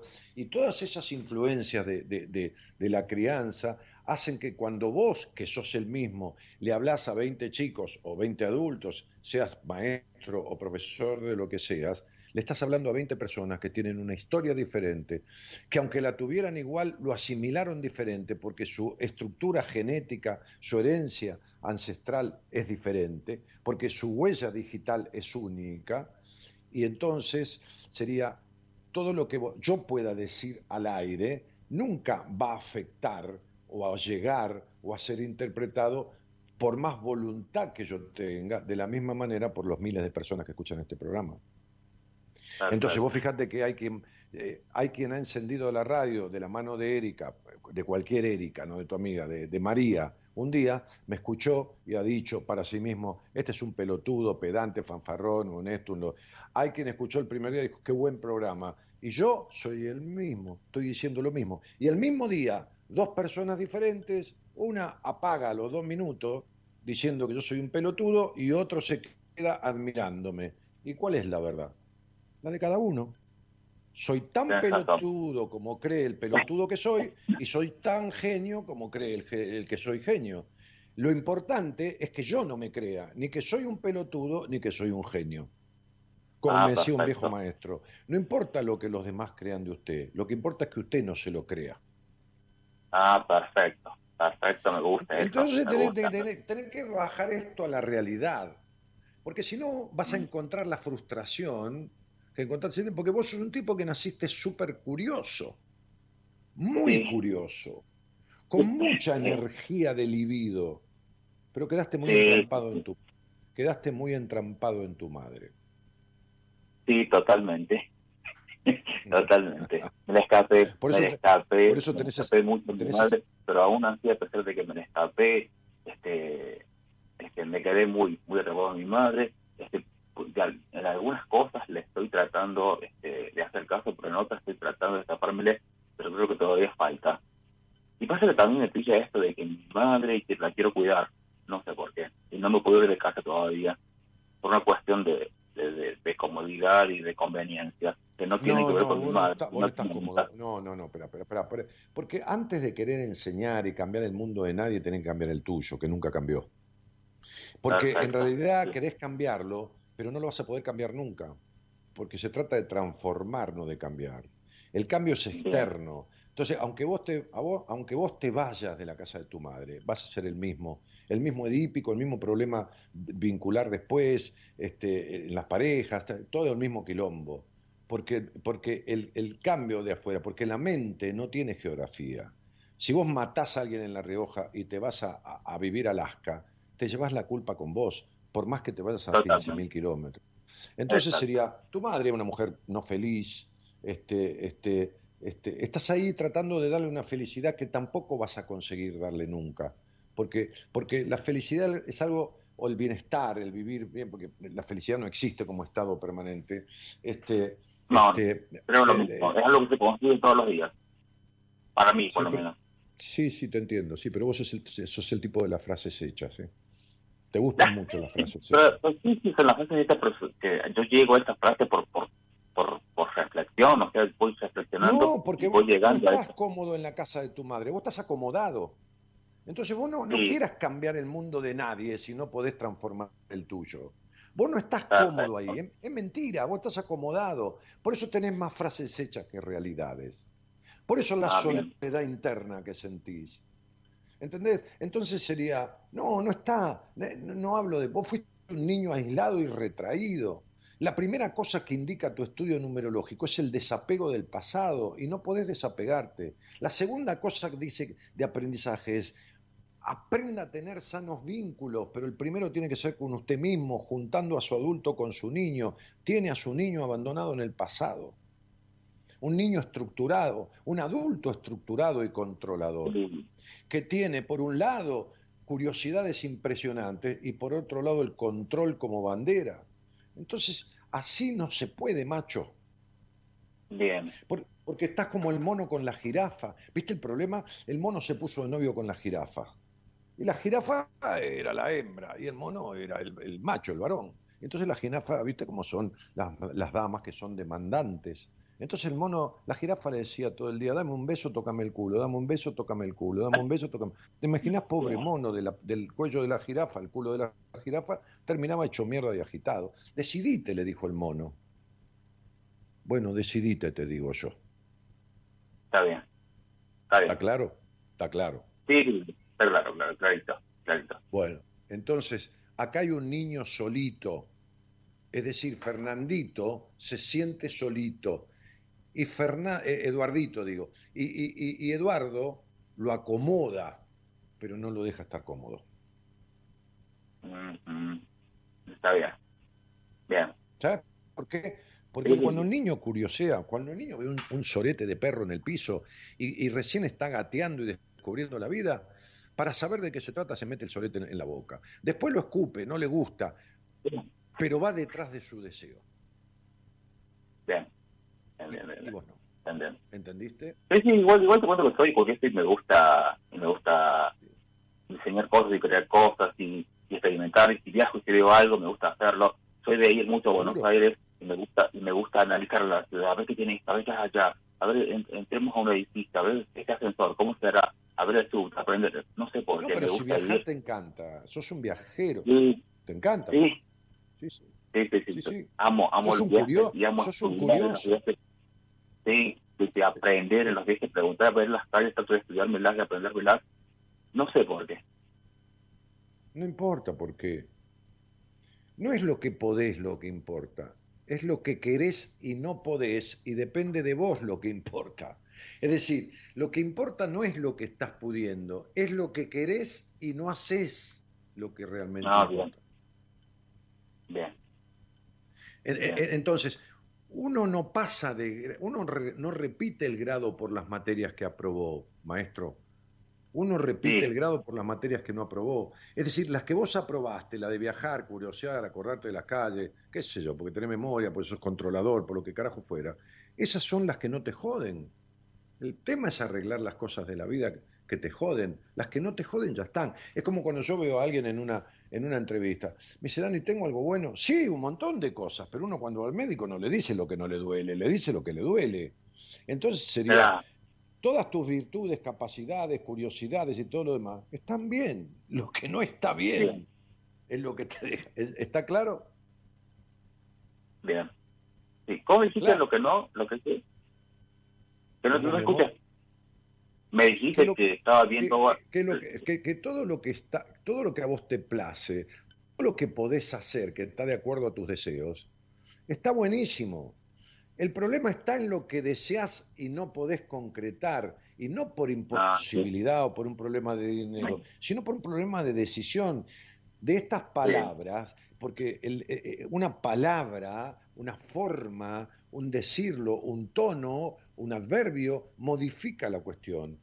Eh, eh, cuando vos decís estoy donde estoy, porque no me tuviste que decir nada para que yo te diga el problema está en tu madre. Sí, trato que esto, que lo otro, trato. Sí, un poco tratamiento, un poco trato y otro poco miento, sería, este, eh, claro. Entonces, este, estoy, estoy, será porque estoy cómodo. No, estás acomodado, porque no está de acuerdo a tu verdadero deseo.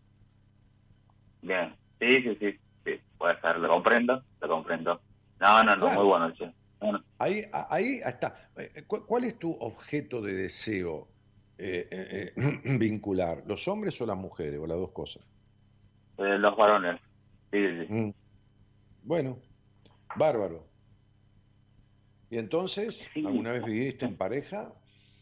No, no, no me gusta, ni me gustaría. No, porque armás tu vida y elegís inconscientemente para no armar nunca la situación. Además tenés conflictos con tu padre no resueltos y eso hace que tengas cierta desconfianza eh, natural en el vínculo con los hombres. Pero además, eligiendo para no consolidar, no salís nunca de tu madre, ¿entendés? Entonces, las cosas no son como parecen, son como son. Porque como decía, ¿vos qué enseñás? ¿Qué materia o, primaria o qué enseñás? De todo. A partir de primaria es inglés. Inglés, especialmente inglés, es lo que más enseño. Bueno, me parece bárbaro. Entonces, este, como decía Aristóteles, la única verdad es la realidad. Entonces, no, no, no sé si te gusta o no te gusta el tema de, de, estar en pareja con nadie. Lo que sí sé es que no podés. No me gusta perder libertad, no me gusta... Tengo Pero si tenés la libertad perdida porque no podés salir de tu madre, ¿no lo entendés esto? Mm, sí, puede ser. No me gusta a mí la rutina cuando todo se vuelve y, estar con alguien que... Por ejemplo, me gusta estar mucho solo armando estas cosas de la escuela que me escuchaba en la radio, trabajaba. Esto es lo que no me gusta este, como compartirlo, como estar, como ceder ese tiempo, ¿me entendés? Me gusta, o cuando estoy obsesionado con algo, no me gusta que nada me hable, nadie me diga, nadie, ¿me entendés? Soy muy obsesivo y hasta que no termine, yo voy buscando no, ya sé Que sos, obsesivo. sos recontra controlador y obsesivo. Y por eso no puedes tener un vínculo. No es que ah, tenés que casarte con nadie. No, vos sos un tipo controlador, muy controlador, muy obsesivo y muy caprichoso aparte. Sí. Desde WhatsApp. Bueno, mi vida, te mando un abrazo grande porque tengo que cerrar el programa, ya es hora de, terminar, son las dos pasadas de la mañana. Abrazo gracias, gracias por, gracias por la charla. Dale, un abrazo grande a vos, Dios contigo. Gracias, igualmente.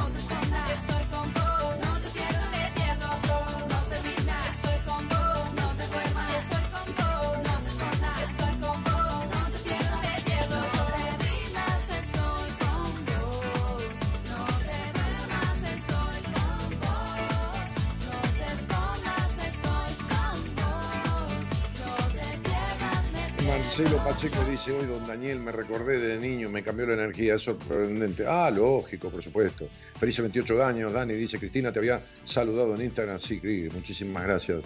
Este, se ríe mucho del cuento del mono con la jirafa. causa mucha gracia ese cuento. Por suerte te estoy escuchando, suelo dormir, me dicen Alía Luz San Martín y Fernando dice, ¿cómo habla este muchacho? Sí, habla, yo también, hablo mucho que va a hacer. Una cosa decimos, otra cosa es lo que hacemos. Chan, chan, jaja, dice María Liliana Nieva Noble.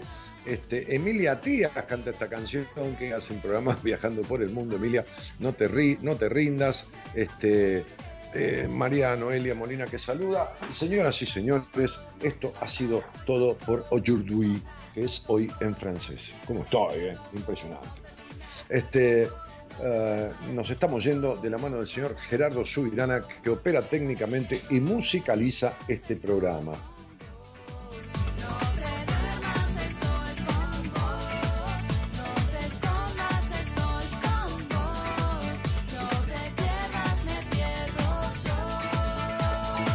Y también la coordinación del programa en, la puesta en el aire, en los posteos, en un montón de cosas de la señorita, ¿eh? toda una dama ella, este, nuestra queridísima Norita Ponte.